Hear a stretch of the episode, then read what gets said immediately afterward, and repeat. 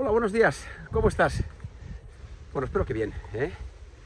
Mira, hoy quería simplemente un mensaje muy breve con relación a... mm, Bueno, yo diría que es un consejo con relación a la escucha, ¿eh? con relación a la escucha.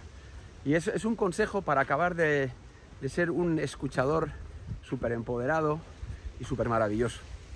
Ya sabes que la escucha eh, yo creo que es, a mi juicio, mucho más importante que el saber hablar. La escucha es lo que valida el habla. Si no nos escuchan lo que decimos, no tiene sentido ¿no? lo que decimos.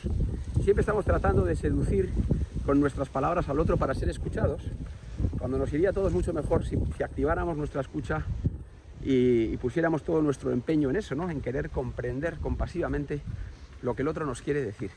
Pero bueno, el consejo que te quería dar hoy es que tradicionalmente no nos han enseñado demasiado a escuchar lo que no se dice. ¿no?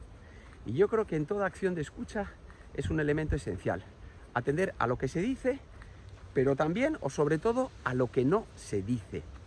¿Qué quiere decir ese silencio? ¿De qué nos ha hablado nuestro interlocutor, interlocutora? ¿no? ¿Qué dice? Pero sobre todo, ¿qué es lo que no dice? ¿eh? O sea, tener, tener en cuenta muy presente esto. Y eso que no se dice muchas veces se está diciendo con el cuerpo. El otro día se lo decía un amigo, ¿no?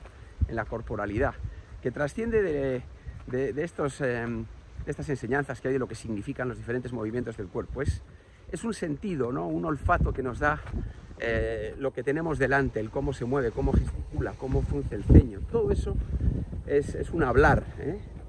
El, el cuerpo habla y el silencio también. Bueno, cuídate mucho, que tengas un gran día. Eh, consejos doy que para mí no tengo, pero bueno, quizás esto te puede resultar de alguna utilidad, ¿sí? bueno, qué cosas digo siempre. que tengas un gran día, cuídate mucho. Chao.